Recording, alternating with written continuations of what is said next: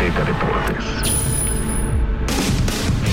Al fin, temporada de fútbol americano.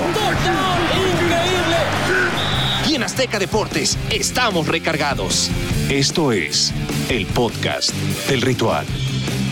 Aquí estamos, aquí estamos nuevamente con el podcast del ritual. Excelente semana a todos. Rumbo a la semana 8 de la NFL. Mi querido Pablo de Rubens, estamos de vuelta. Mi querido Gabo, así es. eh, venimos aquí a contarles qué ha pasado durante la última semana de NFL. La verdad, fue una semana bien padre. Yo me divertí mucho viendo los partidos y hubieron grandes sorpresas. Para mí, la más clara, la de los Bengals de Cincinnati, estuvo espectacular, pero ahora lo platicaremos más adelante.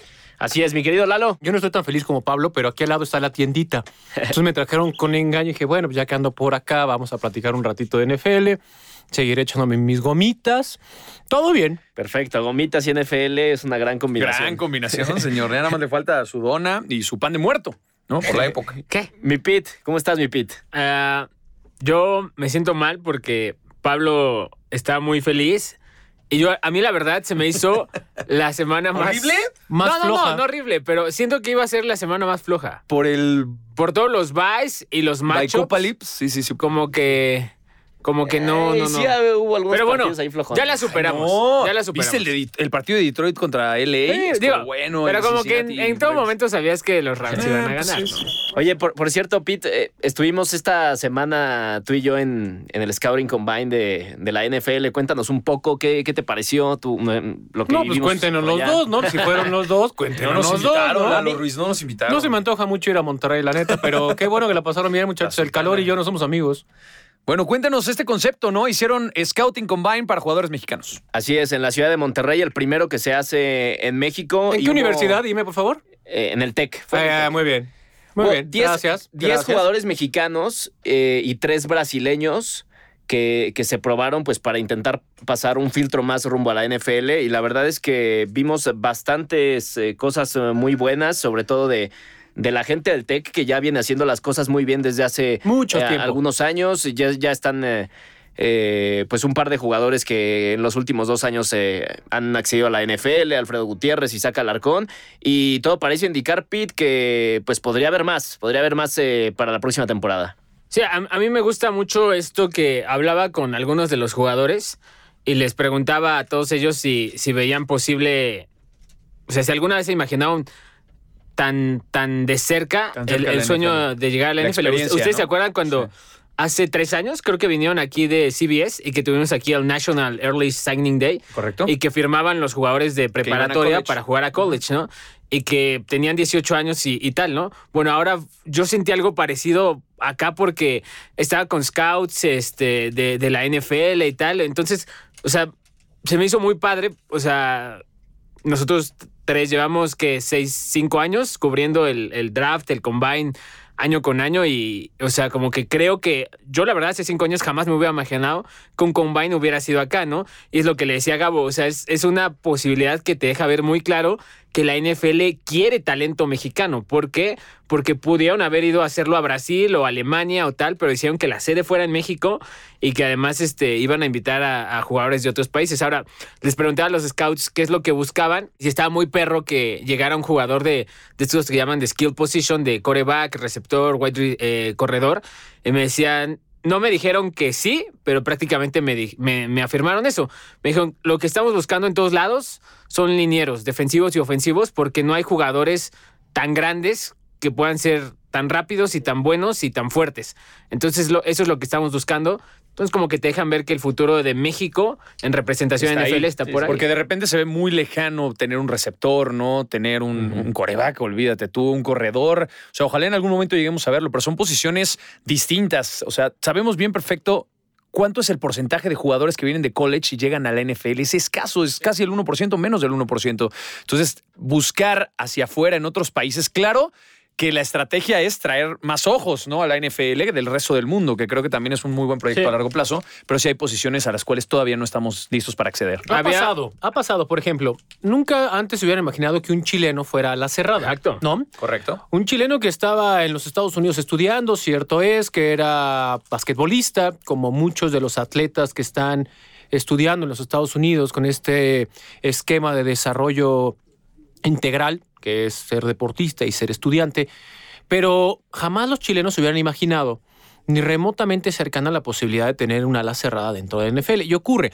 Entonces, cuando pensemos en talento en nuestro país, esto no quiere decir que la gente que practica este deporte en nuestro país sea mala, simplemente que hay una distancia significativa aún para poder dar ese paso a profesional.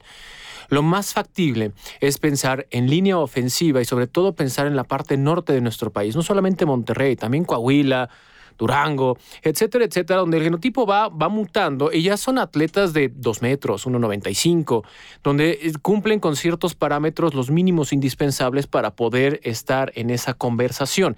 Entonces ya no solamente vamos a pensar en pateadores, porque hace no muchos años la única forma de que pudiéramos ver a un mexicano sería en la posición de pateador. Ahora ha evolucionado y ya puede haber pateadores, pero también puede haber linieros. Y en esta continua evolución, eh, empujada prácticamente por eh, esta necesidad de talento, pero también por expandir y tener abarcado mucho mayor mercado, podría abrir la posibilidad de que haya más mexicanos, gracias a la creación del NFL International Pathway, que eso es a lo que vinieron. Este fue, digamos, el primer filtro para posterior, o la primera ya, visoría. Ya fue, el tercer filtro. No, Me no, pero- contando que este. O sea pero que. digamos, para, para ya estar inscrito en este programa, Digamos sí. que es como el Digamos que primer este es filtro. El último filtro antes de ese programa. Exactamente. Ujú. Entonces, digamos que va por, va por etapas. Entonces, ahorita lo que están haciendo es un cuello de botella para tener la mayor cantidad de prospectos y de ahí tener una selección y empujarlo, recordándole a toda la gente que el International, bueno, el NFL International Pathway, la idea que tiene para fomentar esta apertura de las 32 organizaciones es que el jugador que sea electo no ocupará un lugar en el roster si no se queda en el equipo titular. Es decir, si no se queda dentro de los 53, ellos van a estar en la escuadra de prácticas, el equipo le va a pagar, pero no ocupa un lugar per se. Y eso abre la posibilidad de que haya mucho mayor desarrollo. Lo estamos viendo mucho más con Isaac Alarcón. Isaac Alarcón cuando llegó a los Vaqueros de Dallas, todo el mundo decía qué gran persona es, y eso nos da mucho gusto. Pero nunca se hablaba de qué buena evolución dentro del campo está teniendo. En este segundo año, en esta pretemporada más corta, lo primero que decía McCarthy es, lo cambié de posición y por fin está entendiendo lo que le estoy pidiendo. Y eso solamente es estar ahí. Entonces, hay ciertas cosas que podrían acelerar ese desarrollo y, ¿por qué no decirlo? Quizás en tres años tener un mexicano como, no sé si titular, pero sí en el roster final en la NFL. Y ya nada más para terminar este, este tema. eh, participaron un corredor, dos receptores, un tight end, tres lineos ofensivos, un linebacker, un eh, híbrido, un safety linebacker de estos nueva modalidad, li- eh, nickelbacker, y un corner. Personalmente, a mí los que más me gustaron, Héctor Cepeda, de Borregos Monterrey, y Juan Alamillo, eh, el corner que te decía. Él fue el que tuvo la mejor marca de las 40 yardas, del salto de longitud, del salto vertical. Y me comentó que un scout ya cuando acabó la sesión se le acercó para preguntarle una serie de cosas que según él fue el único al que le preguntaron. Y un brasileño, Leandro Santos, una bestia. O sea, ese sí te prometo, sí, sí, una ese yo creo que, que, que sí llega a NFL, ¿no? Al menos decíamos Gabo y yo por cuerpos. Los mexicanos sí se ven un poco re- rezagados. El eh, Leandro Santos se veía descomunal. Ahora, y bien por Alamillo, que es uno de los jugadores más valiosos de la liga profesional acá en México también. ¿no? Entonces, creo que qué padre, qué padre tener esos nombres, qué padre tener esta experiencia y le deseamos el mayor de los éxitos a todos y cada uno de ellos, porque sí, al final de cuentas son representantes mexicanos Sí. y nos sentimos bien orgullosos de tener esa posibilidad. No, y, y ojalá estos reflectores también se reflejen en, en cómo se trabaja en el fútbol colegial aquí en México, que comiencen a, a profesionalizarse mucho más para que en un futuro veamos cada vez más mexicanos. Ahí hay en la otra, NFL. ahí hay otra problemática que es mucho más profunda de la Sí, sí, disolución sí. de CONADEIP y los 12 grandes. que ya como Eh, que están ahí haciendo un esfuerzo, ¿no? intentando, intentando unirse, pero mira, eh, el fútbol americano en nuestro país ha tenido un gran desarrollo. De hecho, de ahí viene el coach Castillo con los Pumas en esta época dorada, esta época dorada de los Pumas. Pero hubo un rezago. Hubo un rezago donde el dinero mandaba y las casas de estudios con más Así oportunidad o presupuesto eran quien tenía más asequible atraer a todo este talento. Entonces, a partir de ahí comenzó esa, pues esa enemistad, si lo podemos decir de esa forma, de pantalón largo, de oye, viste a mi jugador y tú le ofreciste una beca y por supuesto no conozco una sola persona y con todo respeto para el Poli, para la UNAM, que son grandes casas de estudio, no lo digo de forma peyorativa, pero es una oportunidad mucho más grande irte a un TEC de Monterrey que te da la oportunidad de irte al extranjero y quizás tener una mayor apertura y decir, ah, bueno, yo te ofrezco 90% de beca. Contra eso no se podía competir. Eso fue lo que comenzó a hacer las grandes diferencias. Esperemos pronto puedan llegar a un acuerdo y sobre todo en beneficio del fútbol americano en nuestro país. Vamos ahora sí a hablar sobre la NFL, eh, sobre los Kansas City Chiefs. Comencemos eh, platicando. Son un desastre. Honestamente, yo no, yo no colocaba a. Kansas City como para llegar a un tercer Super Bowl de manera consecutiva. Pero defini- definitivamente no esperaba que los Chiefs fueran un desastre con marca de 3 a 4 a mitad de temporada. O sea, y mucho menos me imaginaba que Patrick Mahomes llevaría nueve intercepciones Es el a estas líder, El alturas. líder. Bueno, junto a Zach Wilson. Sí, sí, bueno, no, pero lo- sí, sí es preocupante lo de Kansas City. Creo que muchos siempre hablamos de la curva de rendimiento. Creo que están entrando en un bache bien complicado los Kansas City Chiefs, pero también es natural de No una u otra manera. O sea, y- sea No es Mahomes, Mahomes. sea, sea la defensiva, sea la línea. La que Creo línea. que la línea tiene un gran problema, pero sí tiene que haber una baja de rendimiento en algún momento. Estos Kansas City Chiefs dominaron tres años consecutivos la NFL.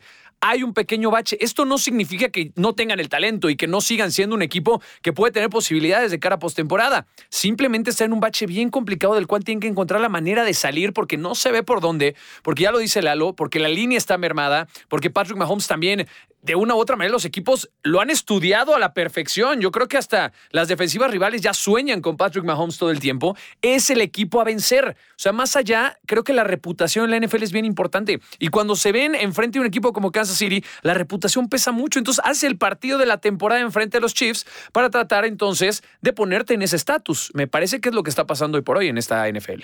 Yo mm, ahora sí tuve la oportunidad de verlo ya en repetición. A los últimos dos juegos de los Chiefs y creo que sí ya la tengo muy clara. A, a los Chiefs ya van muchos partidos que le están jugando las defensivas con el, el dos high safe- safeties, que son literalmente los dos safeties bien profundos, bien tirados atrás, te van a quitar los pases profundos a, a Patrick Mahomes y el resto es plantarse delante de él y obligarlo a que tenga paciencia. El tema con Patrick Mahomes es que él mismo ya lo aceptó. Está ahorita cayendo en el mismo vicio que a mí me recuerda a Aaron Rodgers antes de que llegara Matt LaFleur, que quiere que todos sean jugadas improvisadas. Tú ahorita ponte a ver un partido de los Chiefs de Kansas City y busca una serie de jugadas continuas en las que Mahomes lanza el balón en menos de tres segundos. Ya no lo hay, ya no lo hay. Ya Patrick Mahomes también está cayendo en este vicio en el que él está buscando una jugada grande y no está teniendo la paciencia para tomar lo que le da la defensiva, que muchas veces son checkdowns, los famosos pases de 3 yardas, 5 yardas, 6 yardas. Pero así vimos a Tom Brady dominar a la NFL en los últimos 20 años. Creo que ese es un error de Mahomes. Creo que la línea ofensiva, estoy convencido que es mucho mejor eh, capacitada para correr el balón que para proteger a Patrick Mahomes. Llegó un Orlando Brown de los Ravens de Baltimore este año que está eh, mucho más adecuado para correr el balón. Llegó un Joe Thoney de los Patriots de Nueva Inglaterra que también es mucho más físico y más efectivo cuando está dando protección al juego terrestre. Está mejor preparado para eso. Creo que Andy Reid le está dejando a Mahomes no la responsabilidad porque creo que la merece, sino que le está dejando que él se lleve todo el pastel y creo que deberían correr más la bola. Entonces, para mí es una mezcla de todo. Eh, hay un esquema que ya está probado, que está obligando a los Chiefs a ser pacientes. Ellos no están siendo pacientes. Mahomes está queriendo forzar jugadas y la línea no está capacitada o no es su mayor fortaleza la protección de pase y aparte los receptores le siguen soltando balón. La bronca principal que yo veo con la línea de Kansas City es del lado derecho. Tanto Remers, eh, el otro, no me acuerdo el nombre ahorita, pero uno es Remers y el otro es Troy Smith. La bronca es, cuando ves la repetición, la forma en la que estaba presionando los Titanes de Tennessee obligaban a no tener esa primer lectura a Patrick Mahomes, que si algo sabemos es que tiene la posibilidad de leer de izquierda a derecha, derecha a izquierda, y hay un pase inclusive que cambia el ovoide de mano y lanza con la mano izquierda para sacarlo a la banda. Eso imagínense la frustración que representa al tener una muy buena marcación en la zona profunda, que es lo que ha tenido los últimos dos partidos, y sobre todo que tu línea no te puede proteger, todo entraba por el lado derecho, todo. Inclusive vemos pases que eran de trámite para Mahomes y un Tyreek Hill, que quedaban a un costado. Que, que esa parte de la presión eh, y además, aunado a que tu defensa todavía no puede subir ese nivel, pues son los últimos dos descalabros que hemos tenido y por si faltara poco entró al protocolo de conmociones la semana pasada. Por eso tuvieron tres puntos. Pero necesitan mejorar en varios aspectos. Hace unas dos, tres semanas decía, no, todavía tienen tiempo. Ese tiempo se les está agotando. Si todavía quieren pensar en postemporada, es ahora o nunca porque de verdad se les puede escapar la oportunidad de pensar en postemporada. ¿Sabes qué es lo- Por esos pequeños detalles que se han magnificado y sobre todo que los equipos han identificado. Si presionas de este lado, va a correr hacia tal lado. Oye, pero es Mahomes si se puede regresar. Déjalo que se regrese porque el lado derecho ya lo tenemos todo flanqueado. Y cuando se regrese al derecho, como optó en algunas jugadas, el desenlace era pase incompleto. Sa- ¿Sabes qué me llama la atención, Sí, Gabo? sí. Que estamos hablando de los Chiefs de crisis y la marca es 3-4. Sí, sí, O sea, ganan tres partidos y ya están en postemporada. no, Ya, por, eso, por eso yo decía no que el por es eso, ahora. O sea, no por el momentum, el equipo de Kansas City pierde estatus. Sigue siendo un equipo bien No. peligroso. Pero revisa, su, cal- revisa su calendario. Llevan tres victorias nada más. Si revisa su calendario, va- van contra los gigantes. Ese lo pueden ganar. Pero después van contra Green Bay. No después juegan en Las Vegas contra los Y es el Raiders. más que todos los pueden ganar. Juegan contra los Cowboys. Ese después eh, juegan contra los Broncos. Después vuelven sí. a jugar contra los Raiders. Después juegan en Los Ángeles contra los Chargers, contra los Steelers, contra los Bengals. O sea, la verdad es que no tienen ningún calendario no, que no, sea un piece of cake. Sí, sí, de o sea. Y como está jugando la defensa, como está jugando la línea ofensiva, realmente yo sí veo complicado que se logren. Y además, como está su conferencia, como está la conferencia americana, yo veo bien complicado que se metan a, a- a los Al playoffs. final. no yo- está fácil. No, no está fácil, pero al final. No lo. Siempre llegas con tu Sí. coreback. O sea, es muy difícil que un equipo llegue a postemporada y haga ruido sin un coreback talentoso. Lo vimos la temporada pasada con los Browns, ¿no? Baker Mayfield es un muy buen coreback. No es un coreback top. Y de los corebacks top, Justin Herbert, eh, Josh Allen, eh, Lamar Jackson, Patrick Mahomes. Patrick Mahomes. O sea, son cuatro en la Sí. conferencia americana. Sí, en la Joe Burrow sí. lo podemos meter ahí. Ahora Ahora está ya. jugando muy bien. Sí, Ajá, está pero, o sea, muy bien, estoy de acuerdo. Tampoco es que hecho, sea la imposible. temporada pasada, previo a que se rompiera, estaba jugando muy bien. Sí. Entonces, es factible todavía, no es imposible. La cosa es que de este estatus de, ah, no pasa nada, la siguiente sale, ahora es un, oye, ya estuvo, hay que ver qué carambas Y hacemos. sabes que son los mismos errores. Sí. E- Ese para mí es el tema que ya es muy notable cuáles son. Siempre es el, el too high safety, eh, los balones sueltos, eh, que no corren el balón, que Y Mahomes cuando- está forzando. y cuando optan por correr, es porque ya agotaron todos los pases posibles antes de decidir correr cuando tienen un backfield no, no el más poderoso, pero tampoco malo. No, y aparte está es, eh, Darrell, Darrell Williams cuando corrió la semana pasada lo hizo muy bien. Bien. o sea, pero abandonan muy fácil. Bueno, pues ahí está la actualidad de los, de los Chiefs. Eh, complicado el panorama, pero bueno, aquí está el análisis. Aquí opinan que todavía tiene serias posibilidades de, de ser contendiente al título. Vamos eh, ahora con el gran momento que atraviesan eh, dos equipos, los Cardinals que vencen a los Texans 31-5, los Tampoco Texans era sin- muy difícil, Sí, sí, la no, de acuerdo, de acuerdo, ¿no? pero, pero la consistencia del equipo, la, la baraja de opciones que tiene eh, en el ataque Kyler Murray, el propio Kyler Murray, están jugando realmente espectacular. Sí. Y Los, los Texans pelearon un poquito Sí, sí. durante el partido, o sea, sí tuvieron sus, sus momentos, pero el talento no les da. O sea, tienen un tope muy claro y no lo van a poder superar nunca porque no tienen esta infraestructura, no tienen estos Gracias, Bill no tienen O'Brien. coreback.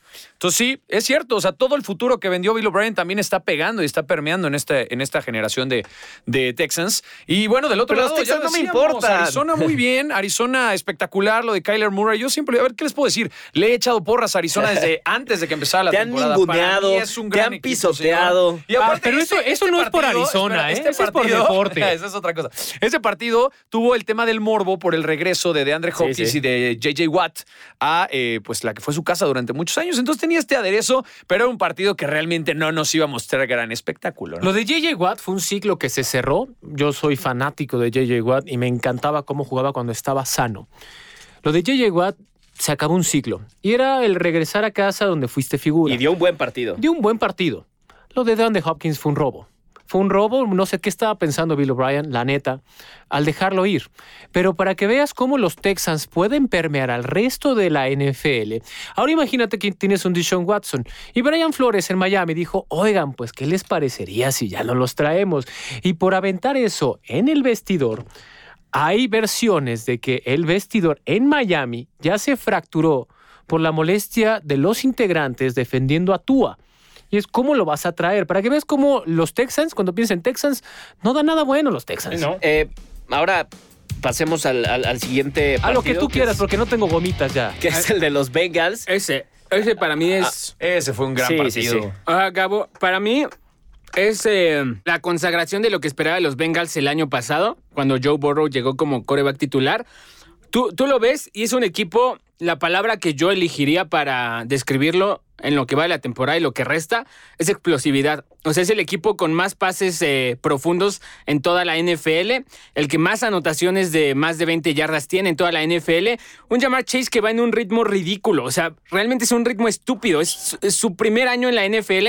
Y se acuerdan que habían rumores de que es que está soltando muchos balones en pretemporada, No es que no sabe recibir. Una sí, sarta claro. de estupideces porque no había llegado a NFL un jugador que fue catalogado eh, finalista, bueno, candidato al Heisman eh, en el último año que había jugado. Tú lo ves, el tipo llegó a dominar la NFL. El- hay una jugada en la que creo que era Marlon Humphrey, lo tiró como si fuera un bebé. O sea, de verdad es, Sí, sí. es increíble la fortaleza de Jamar Chase, que él era la, la chispa que le faltaba a Joe Burrow, que Joe Burrow tuvo su juego de más yardas en toda la temporada. Es tremendamente agresivo. Me recuerdo un montón a Carson Palmer. O sea, eh, es- lleva, a que lo rompieran. Lleva muchas intercepciones Joe Burrow, pero es porque tiene esta agresividad de que quiero el balón profundo y tiene, y tiene armas. Eso Eso, gusta. eso es lo peligroso, que tiene a T. Higgins, tiene a Jamar Chase, tiene a Tyler Boyd, tiene a CJ Usoma, ya entró este Samaji Pirine, ya entró Mixon es un Joe gran Mixon, corredor, eh, Chris Evans, que también lo está haciendo muy también, bien. O sea, es, es un gran equipo y defensivamente...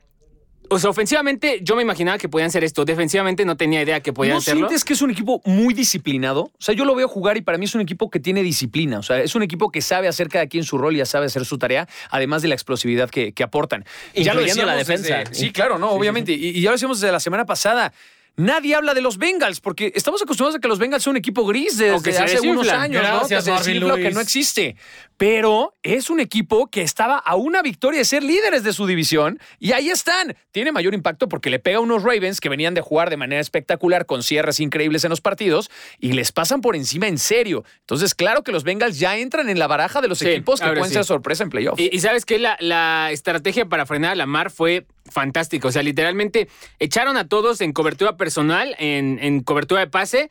Le pusieron siete hombres a Lamar Jackson y creo que, es, que, que habrán sido 10, 15 jugadas. El resto le pusieron a siete y de ahí no bajaban y decían, si vas a correr, aquí te esperamos, gánanos con el brazo. Y Lamar Jackson no les pudo No ganar pudo. con el brazo. No puedo. ¿Es, es para ti, Lalo, la mejor dupla o, o la dupla que atraviesa mejor momento Joe Burrow y Jamar Chase? En números sí. No, no podríamos decir que no. En números sí. En cuestión de gustos habrá varias opiniones, pero estadísticamente sí. Ahorita no tengo a la mano la cantidad de veces que han sido dirigidos los pases hacia él, pero más del 80% sí, cuando lo buscan, él la recibe. Y sobre todo que no son rutas cortas. Y cuando no recibe, en la semana pasada demostró que también sabe bloquear. Y bloquea Sí, espectacular. Lo hace bien. Es completo. ¿no? Sí. Y sobre todo eso es algo que Pablo se refería como disciplina. Yo lo digo como camaradería o lo digo pensando Ok. enfocado a un resultado. Que no te digo que no. No, O me gusta, sí, me gusta, está bien. Porque, Sí, sí, ok, eso es lo mismo no es mi chamba decir, bloquear, que normalmente eso pasa en la NFL. No me buscaron a mí, mi ruta va para allá. Pues córrele, compa, date, date que es mole de olla. Y literal llegó Jamar Chase, bloqueó y eso a la postre se convirtió en touchdown. Y eso habla acerca de una organización que está ávida de cambiar esa inercia, que cierto es, pasaban continuamente a postemporada, pero jamás fueron candidatos reales a que ocurriera algo. Tuvieron 6, 7 años con Andy Dalton con un equipazo. Tenían un AJ Green. Tenían de verdad una locura de equipo y nunca pasaba nada. Entonces, sí, por eso te decía que para mí no, no sé si sea la mejor dupla histórica de los Bengals, coreback eh, receptor. Pero no, esta, pero eh, pero temporada, esta ¿no? temporada sí me parece la más llamativa. Ahora ya pa- para cerrar este tema y pasar al último entre lo más importante de la semana pasada, Pablo, ¿por qué pasó con, con la defensa? ¿Qué pasó con el backfield de los Ravens que venían de dar un partidazo en contra de los Chargers? Pues mermados, mermados, ¿no? Definitivamente. El tema de las lesiones también les ha pegado al equipo de los Ravens. Pero estás hablando de un equipo bien explosivo y que te genera jugadas. Eh, todo el tiempo, o sea, todo el tiempo te está cambiando un poco el libro de jugadas, es complicado hacer las coberturas y tiene jugadores veloces que corren muy bien sus rutas. Creo que es el gran secreto. Y aparte un coreback que sabe salir de la bolsa, que sabe improvisar, también creo que eso es vital en la NFL. Para mí, y creo que todos vamos a estar de acuerdo, es el regreso del año, ¿Quién? obviamente. Se tiene que quedar Joe Burrow, ¿no? No, y mi Dak. Dak-. Prescott Bueno, puede estar peleando ahí entre esos dos, estoy de acuerdo. Pero los dos están teniendo una temporada espectacular. De Dak ya lo esperabas, porque Dak ya te había dado estas temporadas. Pero creo que Burrow está dando tu- Sí. Su mejor temporada, eh, carrera profesional de NFL. Entonces, ese fue el gran problema. Los Ravens tienen mucho que corregir. Creo que han eh, evidenciado los grandes errores que tiene el equipo de Harbaugh. Y por ello, pues obviamente habrá que, que reestructurar. Porque si aquí los Bengals lograron dejar a los Ravens en menos de 20 puntos, le están dando una pista al resto de los equipos de la liga por dónde tienen que atacar y me parece que ahí van a sufrir mucho los Ravens. Bueno, ahora sí, antes de pasar al otro tema, ¿saben qué se nos olvidó mencionar en, ¿Qué, en, el, en el tema de los Cardinals? Eh, lo de Zach Ertz. Lo de Zach Ertz, que además... su primera bien. anotación. Anotó ver, pero en el había National cometido un error, un error en zona roja, perdió un balón que pudo haber sido touchdown y esa fue su primer jugada importante del partido. Todo el mundo estaba bien preocupado porque acababa de llegar, ¿no? Como lo dices bien, el Día Nacional del ala Aunque, aunque que no lo crean, cualquier aunque, cosa, suene, ¿verdad? aunque suene muy forzado, existe el National Sí, sí y a los Titans les fue muy bien Les el fue muy bien. Entonces, tuvo una jugada lamentable donde pierde un balón, todo el mundo estaba muy molesto, pero logró rectificar de muy buena manera,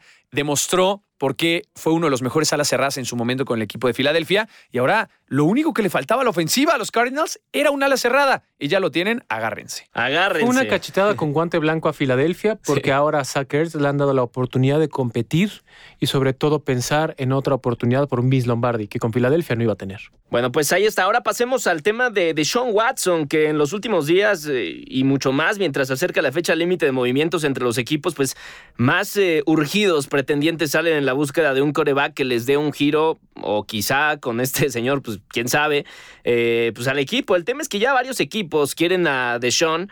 Los Texans piden demasiado por él, un jugador que ni siquiera sabes si va a poder jugar o si en un futuro va a terminar en prisión o quién sabe en dónde por múltiples demandas de conducta sexual. Eh, eh, bueno, un tema que, que ha sepultado momentáneamente su carrera cuando pintaba pues para estar entre los mejores corebacks, top 5 corebacks en, en, esta, en esta temporada. Houston pide tres picks de primera ronda, dos picks de segunda o el equivalente, quizá reservando alguna de las, de las elecciones, pero involucrando jugadores de alto renombre. ¿Quién estaría Nadie te dispuesto va a pagar eso, a nadie te va darlo? a Quizás pagar Miami, eso. quizás Miami renegociando. Ni siquiera. Pero Ojo. sería un error. Ojo, eh, al inicio de la temporada baja, cuando surge todo este problema que tiene en la puerta con los pies y los dedos machucados, el señor Watson, habían varias organizaciones interesadas y por eso lo tasaron, digamos, con ese precio, con ese altísimo precio de cambio. Hoy solamente hay uno interesado o uno que no se ha salido. Dicen que ya son tres. No, bueno, espera, espera. Eh, que no se había salido Ajá. de esa conversación de, bueno, Sí. a ver, cuéntame más, que era Miami Sí. y específicamente Brian Flores. ¿No? Y era el, bueno, pues, ¿quieres un Ferrari? Pues, bueno, pues te doy un Porsche, ¿no? Oye, no, ¿quieres una mansión? Bueno, pues te doy un loft en una playa paradisiaca. Y así empezaba como ese, ese deal. Ahora, con las lesiones, con la temporada en la semana 8, empiezan a haber mucho más eh, interesados. Nadie va a pagar eso. Una vez les digo, nadie va a dar eso. Sí, no. Nadie. Sí, sería una No locura. pongo en duda el talento que tiene Watson, aunque el sistema que tenía con, Bill O'Brien- con Bill O'Brien no era el mejor. No pongo en, duda su talento. Pongo 100% firme y tajante que nadie va a pagar eso. Y la segunda es, si yo fuera, por ejemplo, Miami, y tengo un Cam Newton que no está jugando, que me salen dos corcholatas y una envoltura de papas, oye, pues agárralo. No, es que. ¿sabes Ojo, qué? la proyección que tiene Watson, si es que se libra de toda esta nube, es No, pero- increíble. El problema es librarse. Pero El problema es que se libre de esta nube que está cargada y va a sacar Pero relámpagos y quizás baje Zeus y le diga, compa, ahí está tu rayo. Vas Ahora, a- la NFL no ha tomado una decisión al respecto de Ni la tomará. Porque, por- porque no lo ha necesitado. La investigación- pero cuando se necesite, la ¿qué va- qué va a investigación la inició la, la organización de la mano de estas más de 21 demandas civiles. Y la NFL nada más dijo, oigan, arreglen sus papás Hay en una casa. cosa muy clara, y ahora para que Pedro hable y de, de su punto de vista, si los Texans no lo han alineado, es por algo. O sea, yo nada más lo pongo sobre la mesa. A ellos que están Porque llevando no la quiere, investigación, quiere jugar, algo no saben, no, no, no, algo sabe Texans también que no lo pone como titular, algo hay por ahí que no se ha dado a conocer. No lo puedo garantizar. Yo, yo más bien creo que la NFL, para todo lo que le admiro en este tipo de cuestiones, ya tomó una postura muy comodina, que es que las autoridades decidan y con base en eso, si ellos te encuentran culpable, yo obviamente te expulso de la liga, ¿no? Ya después, si las autoridades te declaran inocente, yo te dejo jugar, ¿no? Con el pretexto de que ¿eh? la Pues autoridad está no- bien, está bien. Está bien. Ellos no son, no quienes para juzgar en Y la NFL, legal. la NFL entonces ahorita no hay una sentencia contra Sean Watson. Entonces la NFL no, no tiene, o sea, en su punto de ver las cosas, no digo que sea el mío, la NFL no tiene por qué sentar a Deshaun Watson. O sea, en este momento está, se está llevando a cabo una reunión de dueños de la NFL. Se espera que Goodell ahí hable del tema, pero se espera que responda con lo mismo. La autoridad no ha dado, no ha fincado una postura, entonces yo sigo igual, sigo investigando, pero la NFL es como el policía torpe, ¿no? Que el que lleva la batuta va marcando la pauta y el, ah, sí, era por derecha. Y el, el principal dice, vamos a izquierda, ah, sí, vamos por izquierda. La NFL solo va siguiendo. En ese caso, creo que va a ser así. Ahora, equipos interesados. Carolina, después de, la Darnold catástrofe de Sam. Darnold del domingo, Matt Rule está, está convencido que necesita un coreback para dar el salto. Eh, los Dolphins de Miami, que ya habíamos dicho, y se me está escapando uno más que también estaba en la mezcla. Este, las Águilas de Filadelfia. Las los- Águilas de Filadelfia. Broncos. Porque Jalen Hurts eh, no le convence a, a Jeffrey Lurie, al dueño del equipo, que él es finalmente el que sigue tomando muchísimas decisiones. Y Deshaun Watson ha sido su sueño desde. Pero no me desagradaría en los Broncos. Los Broncos no suenan nada mal tampoco. Ah, no, no, no, pero, o sea, al parecer, bueno, es que, ¿sabes qué? Eh, eh, no me acuerdo cómo se llama, Patton, el general manager, sí. este, no tiene poder de decisión, porque acuérdate que tienen todo Es este el relajo güey, el que está de que no, ajá, y que no hay dueños todavía y que el güey ya está jubilado o no jubilado. En teoría. Entonces lo están viendo si compran el equipo, si lo venden. Entonces no creo que alguien hipoteque algo si saben que el año que viene El gran no asterisco es el problema legal que tiene actualmente de Sean Watson. Creo que ese va a ser su gran problema. En una de esas logra regresar, pero mientras eso no solucione, va a haber una gran cantidad de equipos que, por más que estén interesados, no se van a animar si saben que en un año va a volver a tener problemas o que no te va a durar Sí. la apuesta que realmente estás poniendo sobre él. O sea, finalmente es una apuesta bien arriesgada. Ahora, ya hablando de esquema, creo que donde encaja más fácil, creo que no es nada difícil, es en Miami. Ya tiene la colección con Will Fuller, Jalen Waddle es un jugador parecido y Devante Parker es un receptor de posesión, tienes a Mike Gesicki. O sea, creo que en, en cuestión de esquema, el que más le conviene es Miami. Sí, pero ahora, siendo Miami, vas 1-5, que llegue de Sean Watson, quién sabe en qué condiciones de juego, no te garantiza que vayas a empezar a ganar partidos. Y te vas a deshacer sí. de tantas primeras rondas para que tú tengas la posibilidad quizá de tener a una de las primeras cinco selecciones en el próximo draft, pues Yo- ya no vale la pena. Acuérdate que Miami no tiene selección de primera ronda el próximo Ah, año porque la la dio por Sí, Jalen dio. Waddle. Pero ahí yo apelaría a lo que decía Pablo. Si, si tienes ese argumento de que no sé qué va a pasar con Deshaun Watson, le puedes bajar el precio Claro. durísimo, durísimo. Sí, sí. Bueno, pues eh, vamos a ver qué pasa con eh, Deshaun Watson en las eh, próximas semanas. Por lo pronto es eh, la fecha límite el 2 de noviembre a las 3 de la tarde, tiempo del centro de México. El Día de Muertos. límite Ah, sí, para, es cierto. para ¿No es el uno? a alguien. Para El uno es incorporar el de los niños, ¿no? El dos es el de los adultos. Sí, si es el 2, es el día que los muertos reviven. Los ojalá haya difuntos. movimientos interesantes para que haya gente que reviva acá. Porque... Así de, ¿qué le gusta? Ah, no, ¿verdad? No le puedo poner lo que le gusta porque por eso se metió en líos. Ya está. Ok, está bien. vamos. No, no, Lalo Ruiz. Vamos No, con las pues- lesiones, vamos con las lesiones. Yo me retiro, señores. Ay, ¿cómo, ¿Cómo? Ya, Ya, te ya, vas? ¿De dónde? Tengo, ¿Posible? ¿Por qué? tengo unos compromisos Ah. muy importantes. Pues qué pena, No no, se puede ir el que empezó queda- este podcast. Se quedan en buenas ¿Y quién va manos. a dirigir el podcast, ¿No? Gabo? Pues- bueno, a ver, lo dirijo Zafos, yo, lo dirijo zafos. yo. Bueno, a ver, nada más ¿Qué- nos faltan las lesiones y los partidos. Lo dirijo Ya yo, vamos, mano, vámonos venga, rápido, lo dirijo yo. Entonces, a Lesiones. ver, Pedro y Pablo. ¿Qué lesionado les llama la atención? 3, 2, 1, van. Davante Adams porque no está lesionado, está en la lista de COVID, COVID, ajá. y vienen a enfrentar los Packers a los Cardinals. Creo que era eh, del equipo que los podía poner un alto y no sé si Aaron Rodgers lo vaya a lograr sin Davante Adams. Ya, ciérrale. Bye. Bye. Cuídate, güey. Bueno, lo que siempre quise, muchachos, es tener control de esto bien, absoluto.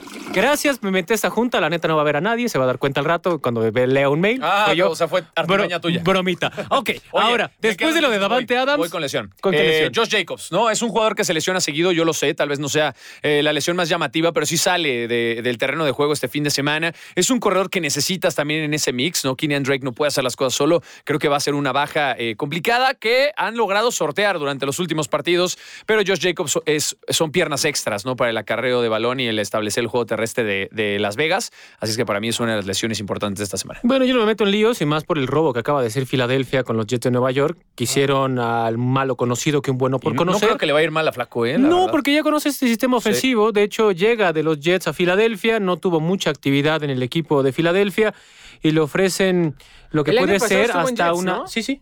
Y le ofrecen lo que puede llegar a ser, si es que se cumplen esas condiciones en el contrato, hasta una tercera selección.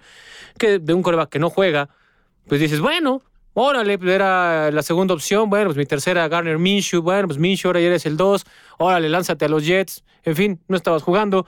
Y todo esto viene de la lesión de Zach Wilson, que al menos, y yo sí pongo un asterisco gigante en este, al menos, yo no creo que en dos semanas se recupere rápidamente la rodilla sin que pongas en riesgo el futuro de Zach Wilson.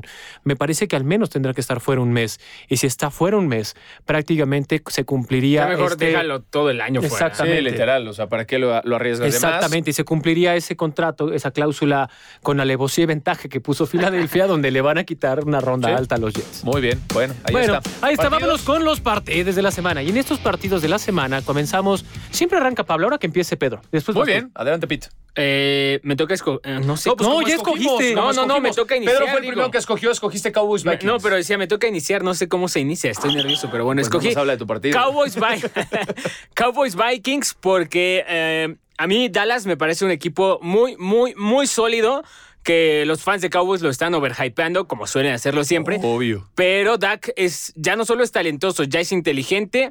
Eh, recuperan a Michael Gallup, que eso creo que lo puede ser todavía más explosivo. Defensivamente, Trevon Diggs quiero que vuelva a interceptar. Y los Vikings de Minnesota son ese equipo como el hueso duro de roer que siempre se le atraganta a los eh, equipos contendientes. Justin Jefferson contra Trevon Diggs, supongo que va a ser él o Adam Thielen, no sé, me llama mucho la atención. Yo creo más Adam Thielen. Y ver si los Cowboys pueden parar a Dalvin Cook. Ah, ok, Pablo, tu partido. Mi partido es sencillo, lo tenía ahí puesto. Lalo Rizzo fue el último que escogí. Dije, ¿cómo me dejaron esta belleza de partido? Bueno, Packers contra Cardinals, creo que no hay mucho más es que, decir. Es que Son Gabo dos grandes nos equipos. pide que, que tenga caducidad el podcast. No, no, muchacho. Ya, yo ya he hecho de las dos cosas y no pasa nada, no te preocupes. Este, bueno, partidazo. Si usted lo escucha hoy, mañana, pasado, donde quiera que esté, va a ser un partido bien interesante. No, creo que no hay mucho más que decir. Dos grandes corebacks con poderosas ofensivas y defensivas bastante sólidas. Los Cardinals van de menos a más y Green Bay sigue siendo candidato. Este partido es de playoffs adelantados. Son dos escuadras que seguramente van a estar en la fiesta grande de la NFL y por ello yo destaco no, no, este no me partido. vengas con fiesta esta grande de la semana. NFL. Sí, como el de No, la no, liguilla no, del no fútbol me mexicano. no Claro me que Empieza, empieza a ver ese, Claro esa- No, no, no, no, no. ese, ese- ese momento de, Lalo de Ruiz, mimetizarnos. No podemos fingir que odiamos el fútbol si en la noche estamos narrando fútbol. Lalo Yo nunca lo he ¿no? dicho. ¿Por qué me embarras? A mí me gusta si mucho tú el te metes solo en esos líos, ¿fue tú sales ¿Fue solo. Sí, O sea, sí. fue Pete el del problema. ¿Yo, qué? O sea, yo, hace cuánto no narro, ¿no? O sea,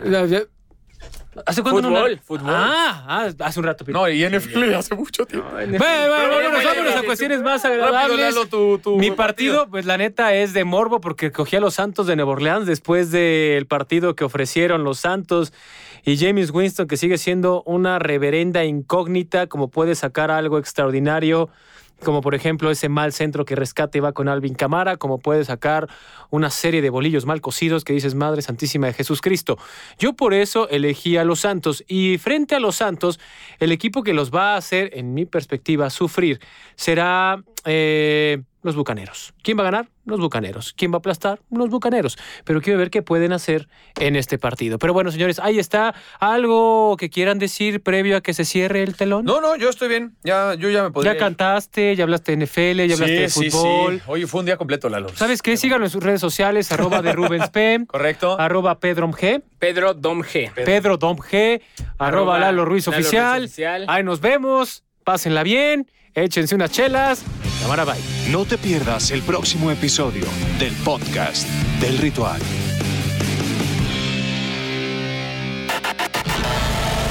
Azteca Deportes.